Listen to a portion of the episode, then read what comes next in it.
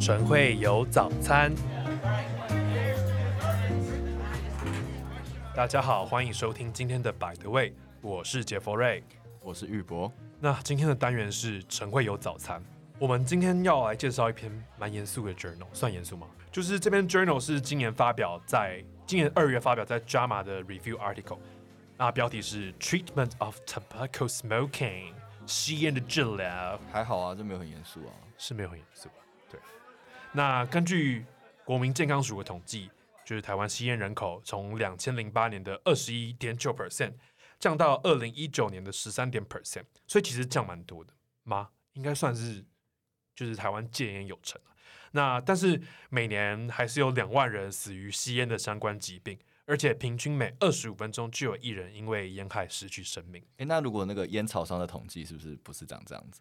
烟草商的统计可能就是大家就因为烟草变得非常的快乐。对对对，那什么快乐台湾的快乐快乐指数从什么 幸福国家两百多名变到二十几名，超越不丹，这样成为全国全世界第一名。好，没有啦，反正嗯，这篇的标题就从标题开始讲，标题是 Tobacco Smoking Treatment of Tobacco Smoking 嘛，其实很有趣哦，因为它是要 treat。Tobacco smoking 这件事情，而不是 treat tobacco use disorder，就是他不是要等他物质滥用成瘾以后才要才要治疗他。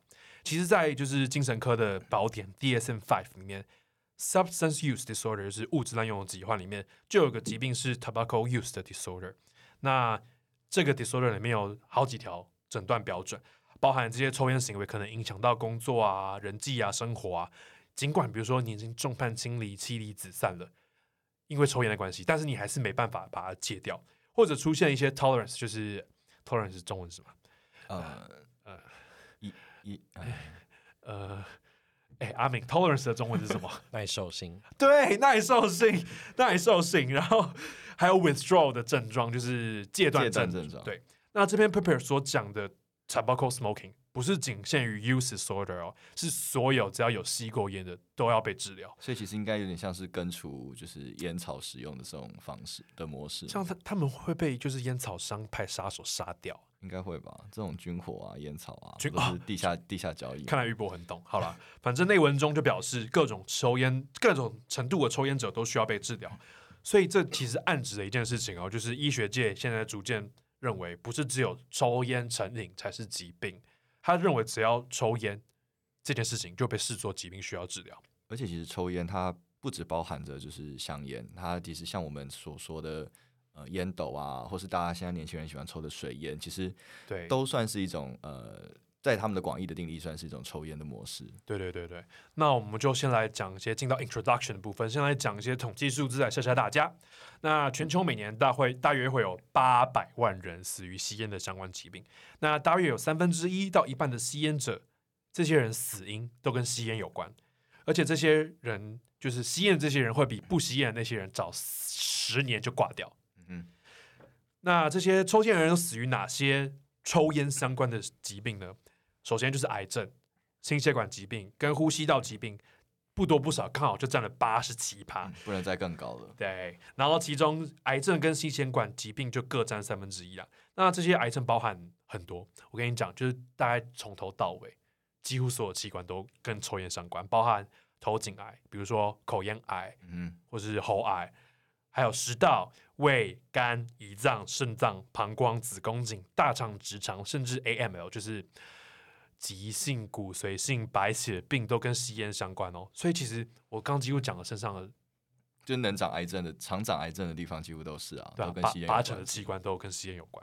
那百分之九十的肺癌的发生其实就是跟吸烟有关的，而且大家知道 COPD 就是慢性阻塞性肺病，百分之八十 COPD 的患者死亡都是因为跟吸烟有关。那基本上抽烟造成的健康危害。大多是因为燃烧过程中产生的化学物质啊，而并非尼古丁。而且抽烟，刚刚像玉博讲讲，我们不是所谓的香烟，只只有香烟算抽烟，就是香烟就是 cigarette 嘛。其实还有雪茄啊、烟斗啊、烟草啊，甚至水烟都在里面。不知道他们有没有做电子烟呢？因为最近电子烟好像也很夯。后面的内容有是提到电子烟。玉博，你有抽过电子烟吗？从来没有诶，因为我之前我试过水烟，然后我其实永远都我很难吸进去，就很容易被呛到。水烟是不是有很多种口味啊？好像有什么苹果啊、凤梨啊、热带海洋啊之类的。所以它到你吸起来大概是什么感觉？它就有点像是会呛，是不是？有点像是你吃不同口味的口香糖那种感觉吧？哦，对。然后，但是我没有办法，因为我觉得肺应该是没有这种味觉感受器官对啊。所以就算你吸到里面去，它其实也就是一团迷雾。怎样？你要说什么？你干嘛用大腿碰我？阿明，阿明有抽烟吗？我只想翘翘，没有，我我没有在抽烟，但是我我本身来自就是吸烟友善家庭，吸烟友善家庭。对，我从小我从小就是在二手烟长大，我爸我阿公就是一只手抱我，然后一只手抽烟，然后这样带我出去玩。然后我们家每年就是我们家族的聚餐啊，就是永远都是烟雾弥漫，就看不到对面。哇，所以你在一个很浪漫的环境成长。对啊，你知道，而且你知道吧？就是我们家族原本就我小时候嘛，就是可能我的。姑丈啊，阿公啊，我的阿伯们啊，我爸会抽烟，然后现在年纪越来越大之后，我的表哥堂哥就也加入，然后我们吸烟人口就是在壮大。所以其实吸烟就是一种怎么讲群聚效应嘛，就是你看着长辈啊，然后看着你的好朋友抽烟的时候，然后你就会觉得，哎，这好像没什么问题，对，就会加入他们。而且像我就是最近想要转换我的风格，变成一个 bad boy，我觉得模仿那个抽烟的动作，但是其实那很表哎、欸，然后吃然后吃那个香烟巧克力的，你说。玉博，玉博那个年代有香烟巧克力，有吧？我们这个年代已经没有了。印象哎，sorry。好了，反正这些就是研究哪些人抽烟也是很重要。像我这种就是要转换成 bad boy 的人，也会也是一个就是抽烟的高危人群。所以这个其实关乎到公共卫生中戒烟的成效。那研究显示，有下列人比较容易抽烟，比如说呃，像一些低教育啊、低收入的人们，还有合并其他有物质使用疾患。比如说，你可能在就是喝酒啊，酒精滥用，或者一些吸毒的人，他们抽烟的比例会比较高，或者一些有些精神的状况，比如说包含焦虑、忧郁，甚至 psychosis，他们呃抽烟的的人数也会比较多。还有一些嗯，比如说特殊的族群，像呃 HIV 的患者，美国的印第安人，或是阿拉斯加人，甚至就是 LGBT plus 的族群，他们在这篇研究都告诉我们说，这这群人其实抽烟的比例比普通人还要高。那呃，如果这些人戒烟，不论什么时候戒烟，平均大概可以增加十年的寿命，而且未来不管你得了什么疾病，quality of life 就是你的生活品质，生活品质都会提高很多。而且就是研究显示，你越早戒烟，好处就越明显。即使你已经就是 AMI 了，你已经 lung cancer 了，你这时候戒烟，对你这些疾病，肺癌啊，或者是心肌梗塞这些。疾病的预后都是有明显的好处的，就还是某些程度可以，就是就算已经呃真的是因为抽烟的导致生病，但是如果你真的开始戒烟，就可能七八十岁，其实在 finally 就是你最后你还是会对你的呃生命是有好处的。对，不管是就是生寿命的长度或者是寿命的品质都会有好处。那这篇研究是用呃研究团队用 Cochrane Database，就是我们的考克兰大大找出二零一八年以后所有跟吸烟相关的 systemic review。然后包含了就是美国国家戒烟的 guideline 里面所引用的 RCT，还有七篇现行于世界其他各地戒烟的 guideline，做出了这篇 review article。那接下来就讲 discussion 的部分。discussion 其实它第一句话开宗明义就讲，cigarette smoking is a chronic relapsing disorder that generally begins in adolescence。意思就是说，抽烟是一个通常在青少年时期开始发展的慢性复发性的疾病。所以他已经把它视作为疾病了，慢性复发性的疾病。但是其实造成这个呃抽烟造成健康的坏处，其实不是尼古丁啊，但是尼古丁却会却会使人一直抽烟，一直抽下去，因为它会让人成瘾。那尼古丁为什么会让人成瘾呢？它其实是因为它会跟一些 receptor 结合，这个 receptor 叫做 alpha four beta two 的 nicotinic acetylcholine receptor 是呃。尼古丁乙烯胆碱，乙烯胆碱受器。那这些乙烯胆碱受器大概分布在大脑，尤其是 limbic system，就是掌控我们情绪的部分。会，那这个这个尼古丁接上这个受器以后，就会造成下游的多巴胺释放。多巴胺大家都知道是一个负责 rewarding system 的的呃神经传导物质，所以这个就会让呃抽烟不仅是生理上会依赖尼古丁啊，其实它也是一种制约行为。就比如说你在某个特定环境，比如说主任要骂你的时候，或者啊你等一下要报晨会的时候，会特别紧张，你就会触发这个吸烟的行为。就每当吸烟这个行为做下去以后，你就会带来一个快感，让你下次更想要做这件行为。所以它其实是双重的依赖，对、啊，像吃饭后或是有些事情之后就要抽烟啊。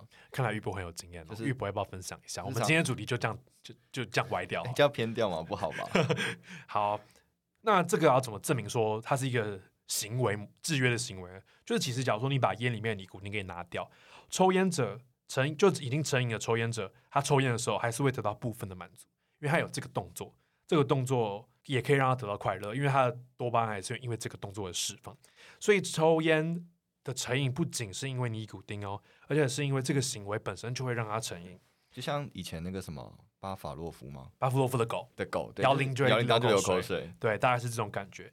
那其实反复尼古丁的刺激就会造成耐受性跟依赖性啊，就是刚刚阿明教导我们的耐受性，就是所谓我每次要用的量越来越大，而且间隔要越来越大，因为我每次使用一样的剂量的时候，不会得到像上次一样多的快感，就是会越抽越多啊。对，那依赖性就是尼古丁在血液里的浓度下降的时候，就会产生 withdrawal，就是戒断的症状。那这些症状包含一些，比如说易怒啊、不安啊、难以专心啊、焦虑，或者你做一些原本可以让你快乐的东西，但是没办法达到以前快乐的程度。比如说喝珍珠奶茶，你本来喝珍珠奶茶就是可以 happy 一整天，可是现在就是可能 happy 两个小时而已。这也就是为什么戒烟会这么的困难哈，因为这些病患除了要克服生理上对尼古丁的依赖，还要克服这个非常久被 rewarding system 一直 modeling 一直控制的行为模式。所以根据统计，抽烟的人平均要戒烟六次才会成功。那每次戒烟，比如说我今天开始戒，那我可能可以维持个几天到几个礼拜，但通常三个月都会失败。这听起来很令人 frustrating，but 但是你只要一直尝试，一直尝试，总有一天会成功的。像在美国，最后就是有百分之六十人都成功戒烟。那根据统计，三分之二抽烟的人都想过要戒烟，但这里面只有两成大概想要在三十天之内戒烟。那其他什么时候要戒烟呢？再说吧，下辈子，下辈子吧，下辈子投胎五次看会不会办法戒。对对对，他们都想想过动过这个念头，可是都不知道什么时候要开始。就算你开始戒烟了，就拿二零一八年的资料来说。有百分之五十五的抽烟人想要在这个今这个年度戒烟，但是他开始做了一年以后，仍处于不抽烟戒烟状态，人只剩下七点五 percent，也就是说，开始戒烟的人大概一年内成功的人不到一成五，哎，很低耶，大概八十五 percent 都都会失败。那这是为什么呢？这个 paper 告诉我们，就是因为只有不到三分之一的人尝试用。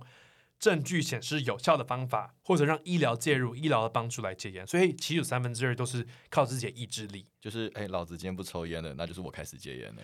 没错，那这这个这个故事告诉我们说，人的意志力真是非常的薄弱。对，因为我们也有叫我阿公戒烟，从带我阿公七十岁开始，因为我阿公七十岁开始就会说他都快死了，再抽也没几年，然后现在已经八十八岁。你这样子鼓励大家抽烟？没有，不是我的意思，我意思，我意思 说，就你看我阿公，就在这十，我们在这十八年间也是不停的苦劝我阿公，也没有用啊。所以其实你你的基因很好，你有长寿基因，哎，是吗？什么？什么？对啊，香烟抑制基因。我们有那个 cigarette resistance 的 gene 吗？对，好像我们应该帮你抓来研究。真的。好，那嗯，讲到哪里？哎呦，都你啦。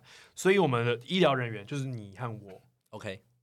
你要，你也要，我也有，是不是？对，你和我还有玉博就要负责把这些医疗资源跟这些想要戒烟的人连在一起，让他们有有机会去接触到这些戒烟的资源。那读到这边，这篇论文又再次强调，because any level of tobacco use is associated with increased health risk.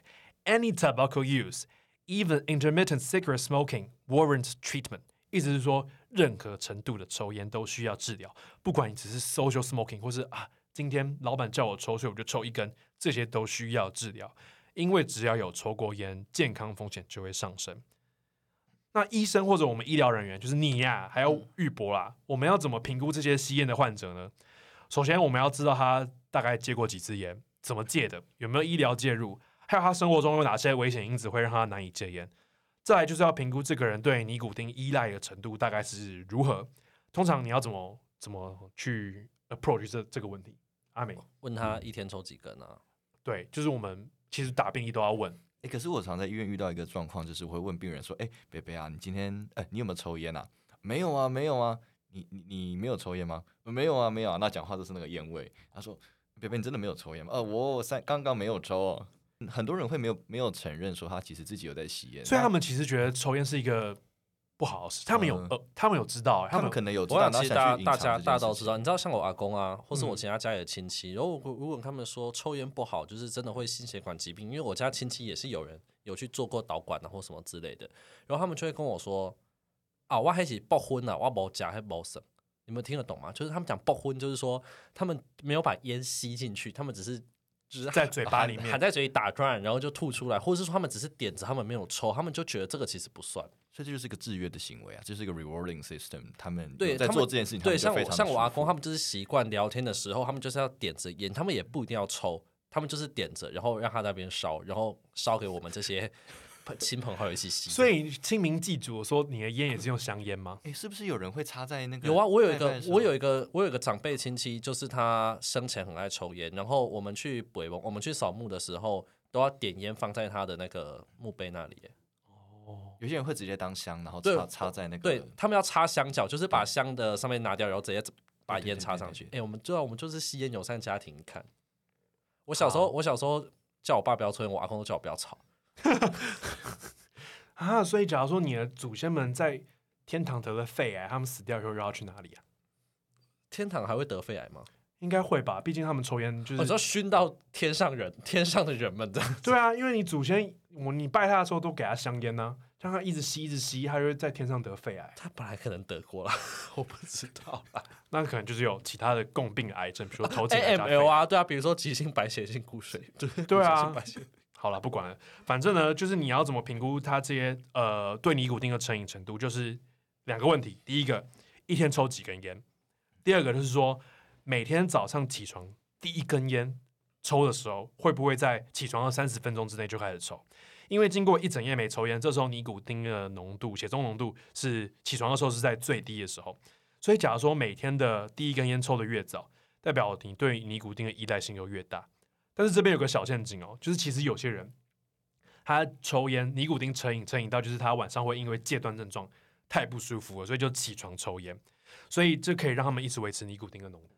那另外有些因素你也要问，有些因素会让戒烟变得更困难，比如说我开始抽烟的时候就是三岁就开始抽烟，就是你抽烟年纪很小，或者有精神科的共病症，或者其他物质滥用的共病，或者说你家里你附近的人也有在抽烟的。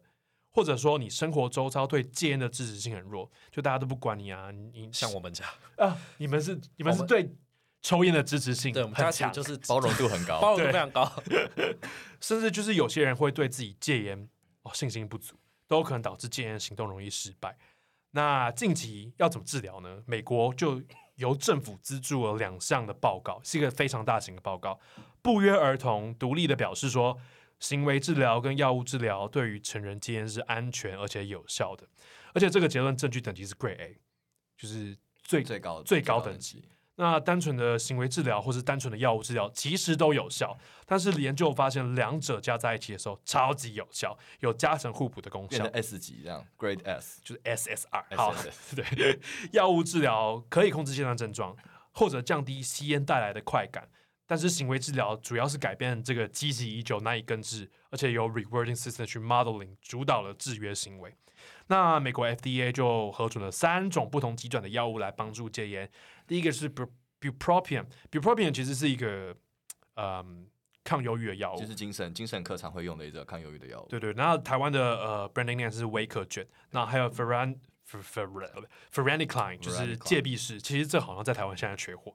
还有另外五五种不同使用方法的尼古丁替代品，比如说贴片啊、胶錠啊、鼻喷剂啊等等。其实这每一种都可以当做呃第一线的治疗药物。哦，但这篇 paper 它有去细讲说每一种药物它的使用的优点跟它的缺点，然后还有说他们怎么样用，他们会比较达到所谓的戒烟的效果。那第一个要跟大家分享的就是尼古丁的替代疗法。那所谓尼古丁替代疗法，就是简称呃。就是 NRT 这样，然后 NRT 透过减少尼古丁的戒断症状来戒烟。那研究指出啊，它会比安慰剂有更高的戒烟率。那可是呢，不同的 NRT 它其实在尼古丁的生物利用度是不一样的。那第一个的话，就是先跟大家介绍贴片。那贴片它其实是一个长效，但是它起效就是效果来得比较慢的一种呃药物。那它可以在二十四小时内缓解，就是尼古丁造成的那个缺乏尼古丁造成的戒断症状。那通通常啊，需要超过一个小时才可以达到血加尼古丁的那个就是作用那个顶峰的那个浓度那个 peak。所以，假如说你非常想要尼古丁的时候，贴贴片其实没有什么效果。我觉得。我觉得贴片就有点像是一个长期 baseline 的一个，你说 basal insulin 嘛？呃，类似，就是人家的糖尿病在打糖那种针，就是你胰岛素胰岛素底线的那种东西。那如果你后面会提到说，如果你真的是动不了了，你就是可以再打用那个鼻喷雾剂啊，或是用口含定，然后去那是那些都是快速去那个起效的药物，所以你可以在这个时候使用，就是等于是你有个基础，然后你说哎呀受不了了，你再你再喷一下鼻喷剂啊，再再咬一下口香糖啊，这样。好，那就是鼻喷剂啊。它我刚刚提到鼻喷剂，它其实最快的那个浓度，它大概十分钟之内就可以达到那个顶峰浓度，所以其实非常快的。那口服的产品，像是口香糖啊、定剂，还有口腔的吸入剂，其实在二十到三十分钟之间都可以达到顶峰浓度。所以其实最快的是那个鼻喷剂，因为你知道鼻黏膜有非常多的血管，所以它其实吸收是非常非常的好，跟非常非常快的。嗯，对。那可是啊，其实像我们刚刚提到后面那些短效，像鼻喷剂啊、口香糖啊、定剂这些东西，它们的呃，浓度会在两个小时之内下降回基础值，所以其实真的是有点像是你压起来的时候才会需要一个这种东西。那不过它并不是长久之计，因为它两个小时之后就会下来。嗯、那贴片的话，可能还是当做一个基础值去维持，它会比较适合。所以其实他有建议说可以两种一起使用，对不对？有，他们就是强烈建议说这两种就是长效的贴片跟慢性的这些鼻喷剂等等，他们其实可以一起合并使用。那呃，就是效果会比单一使用的来的好很多。嗯，就是你先抑制一下基础的那个欲望，吸烟欲望，但是真的 欲望来的时候就挡不住了，动不掉啊。对对，你就要喷一下这样。对对对对，OK。然后第二个药物是 ver 呃 varenicline，那呃 varenicline 是这种，就刚刚有提到是戒闭式的成分，那它也是作用在那个烟碱的乙酰胆碱受体上面，然后是。呃，selective partial agonist 就是选择性的部分活化剂，它可以调节尼古丁的依赖性，然后并且释放那个多巴胺，然后能减轻尼古丁的间断症状，那又可以降低吸烟导致的那个 rewarding effect。这意思就是说，这个这个 f e r a n i c l i n e 就是很像尼古丁，但是没有尼古丁那么有效，因为它占住那个尼古丁的受器，所以当真正尼古丁来的时候，它效果又没有尼古丁那么好。所以你每次抽烟，那个带来的快感会降低，会降低。对，所以你就会说，哎、欸，那我就是其实这是一个非常好的药物了。对啊，我觉得很很聪明哎。对啊，就是哎、欸，我扒着那个位置不走，啊，你就进不来了。好，那不过就是呃 v e r o n i c l i n e 这个东西啊，它之前有研究是说他们会担心会导致病人的呃，导致是吸烟者的情绪低落，然后自杀，甚至是有攻击性跟心肌梗塞呃等等可能的风险。那所以其实 FDA 啊，它在二零零九年的时候，其实有在这个药物上面加了一个警告，那呃，不过就是在全一个叫全球戒烟研究，就是 EAGLES E A G L E S 的那个试验，他们有发现，他们后来最后研究的结果是说，无论有没有精神疾病的这个患者参加，精神疾病发作的比率其实没有高于其他的治疗或是安慰剂。那所以也没有能证其他证据能支持说它有这些风险，所以 FDA 在二零一六年的时候就把这个就是可能会造成情绪低落、自杀跟攻击性的这些警告给删除了。就是这个 Ferencline 它嗯，之前是因为担心这些东西，所以被紧贴上这些标语。对，但是它可能有个副作用。对，但是 Eagles 这篇这个这个大型研究是在比较说这些呃诶戒烟的产品。对的 efficacy 就是它的效果好坏跟安全性，跟安全性报告。那这是一个非常大型的研究，最后告诉我们说，其实没有，其实没有。所以其实二零一六年的时候，就是这个药物又应该说又得到了一个可以哎认可、更可以、更可靠、更对。二零一六年是六年前哦，各位听众，所以不要再不要再就是嗯找到那些 out of date 的想法。其实你现在打 f e r a n i c l i n e 嗯，你在 Google。其实都是那些哎，varenicline 可能会造成说就情绪波动啊，对，还是这些新闻都是二零零，对啊，对啊，我觉得那是一个嗯，就是大家 Google 还是 Google 这些负面的，但其实并没有这些事情，因为新闻不会消失啊，就是你电子记录在网络上其实都查得到。不过因为我们还是要 follow 就是最新的治疗模式跟一些药物的安全性跟新观念，对啊，当然当然。那再来我们想介绍第一个药物就是 bupropion，当然它其实刚刚有提到是威克卷的主要成分。那也说，FDA 的话，他们是核准，它是用用来当做抗忧郁药跟一个戒烟的辅助用药，就是它是呃，它是一个 norepinephrine，就是正肾上腺素跟多巴胺再回再再回收再吸收的那个抑制剂，对，所以就是嗯、呃，它会增加突触间多巴胺的含量，嗯、意思就是说你会一直很快乐，所以会减少在就是戒断症状。嗯，然后啊，就是这个研究有提到说，就是因为它原本是用在当做抗忧郁药嘛，嗯、那其实无论是不是呃有忧忧忧郁症的患者啊，他是 bupropion 这个东西，呃，他对他在戒烟这个方在在戒烟的这个功能上，其实都有更好的作用。就是无论你是不是呃忧郁症的患者，嗯、其实都可以用这个药在。嗯，那再来要比较一些那个呃，就是这些药物的一个效果。那 EAGLES 这个临床试验啊，比较的就是使用尼古丁贴片 varenicline 跟 bupropion 这个治疗十二周的疗效。那他们发现哦，在第九到第十二周的这个连续戒烟率，varenicline 是二十一点八 percent，然后 bupropion 是十六点二 percent，那尼古丁贴片是十五点七 percent，那而安慰剂呢，就是呃就是没有用的东西是九点四 percent。所以其实跟安慰剂比起来啊，就每一种药物都可以有显著的戒烟效果。那呃，varenicline 是在统计学上是发现它是最好的一种药物。那根据就是 expert opinion，就是专家意见，那就 varenicline 跟综合使用这个呃尼古丁的替代疗法，就是我刚刚说的那个贴片啊，还有一些鼻喷剂这些东西，是目前认为最有效的戒烟手段。那不过就是在临床呃临床实务中啊，就是其实戒烟的考虑应该你要先考量患者的偏好。啊，还有费用的，呃，费用的的的不同，然后跟药物的副作用。因为如果你病人他不喜，就不喜欢贴贴贴片啊，那你还一直是要人家 贴那个贴片，尼古丁贴片，他就会觉得呃很不舒服。所以其实每个人他都是呃特别的，然后你可以要去针对每一个病人去做他的治疗方针，个人化，个人化，没错没错。嗯、那接下来要讨论就是综合药物使用的效果。那近期有篇 meta analysis analysis 提到，就是 varenicline 加任何的尼古丁替代产品都有最大的效果。那因为在一项试验中啊，就是 varenicline 加了 bupropion，它可以提高二十六周的戒烟率，就是半年的戒烟率。可是它在长比较长期，就是一年就五十二周的戒烟率，它却没有明显的提升，就相对于使用 NRT 的，就是尼古丁替代疗法的那个产品。然后有一些治疗指引有建议说，就是只有在一些特定的情况下才可以使用，就综合两种药物的使用。那因为第二种药物的添加是通常是在一些原本那个药物没有办法产生足够的戒烟效果。那为什么要这样呢？因为为什么不一开始使用两种药物？是因为避免呃成本增加，然后以及降低可能造成的不良反应。嗯，所以当然也有一些呃看法比较不一样的论文有这样子提啊，那就是。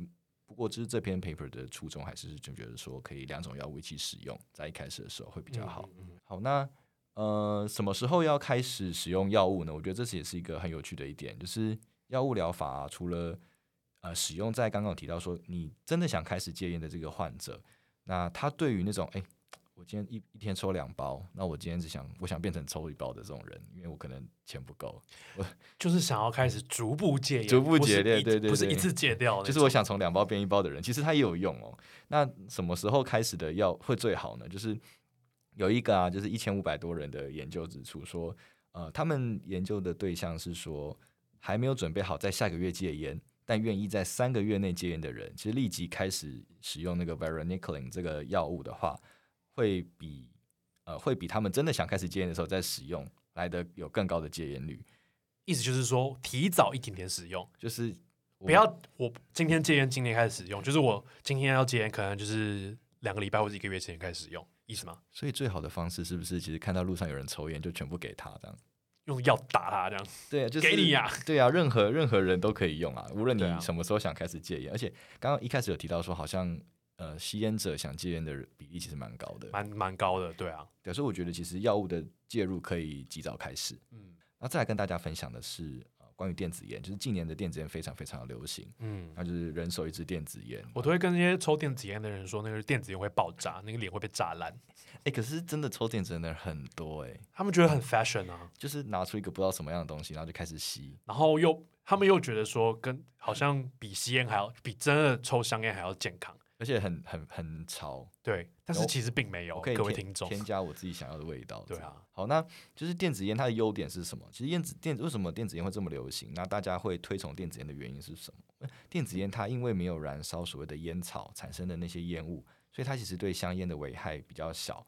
对，那如果吸烟的人啊，用电子烟可以替代那个呃香烟这种东西，就产生烟雾的这种香烟，其实是相对来的好的。但就是就是应该说，如果你是在原本使用香烟，然后你想要变成完全戒烟的这个阶段，那有些人真的会开始使用电子烟。那其实，呃，有些有些专家是推崇这用这个方式的啦。对对，但是这个电子烟里面要有尼古丁的成分，才可以帮助戒烟。哦，对对对，对就是让你越来越减，就是你，可是其实你还是上瘾，你只是上瘾变成上瘾电子烟，而不是上瘾香烟。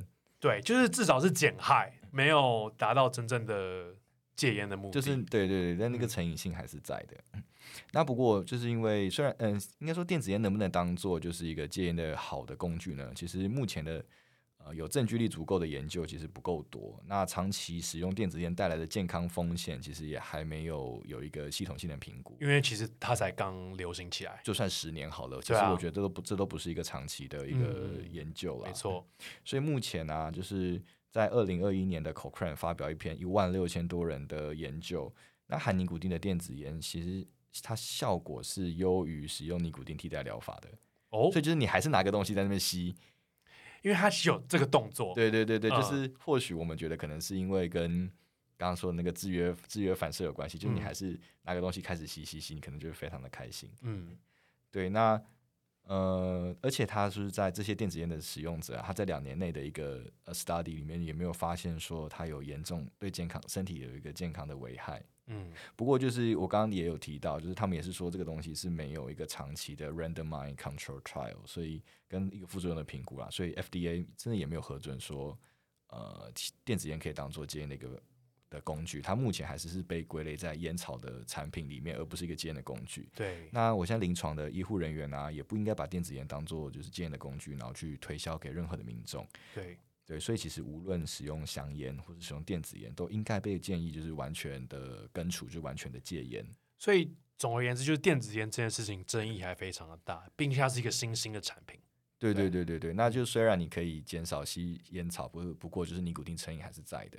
嗯，对啊。那当然了，我们希望大家都还是可以使用最呃，应该是说最安全啊，目前。FDA proof 啊，或是一堆比较证据等级高的一些戒烟的方式来达成戒烟。嗯，没错。好，那再来要跟大家讨论的是那个 behavior support，就是除了药物的使用之外啊，行为治疗其实也是戒烟的重点。那我们呃，行为治疗怎么做呢？就是。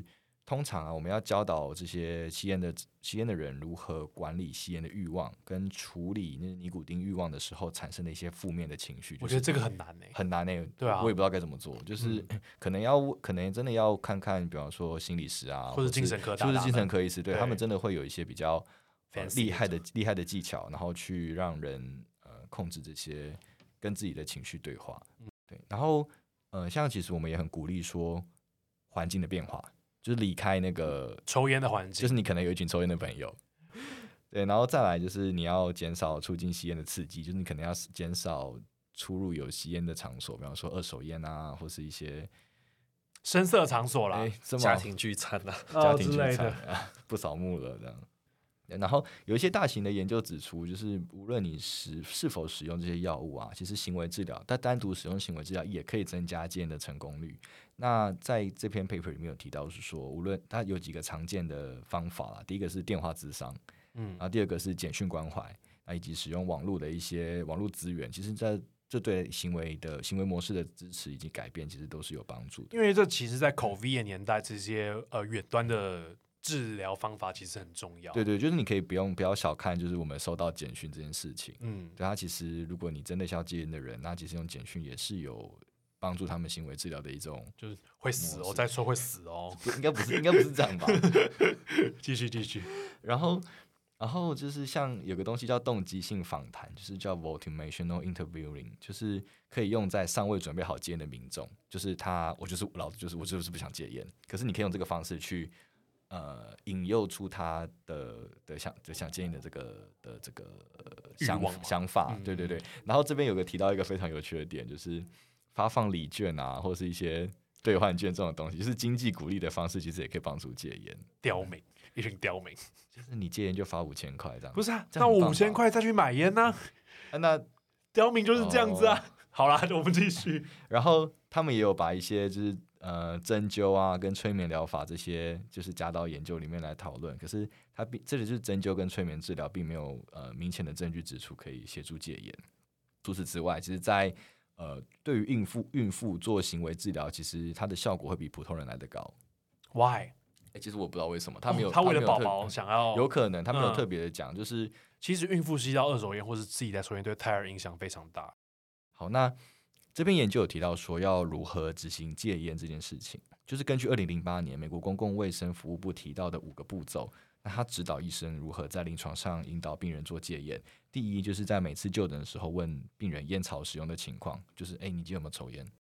然后第二点就是你要建议吸烟者戒烟，就是你要具体的建议他说你也必须戒烟。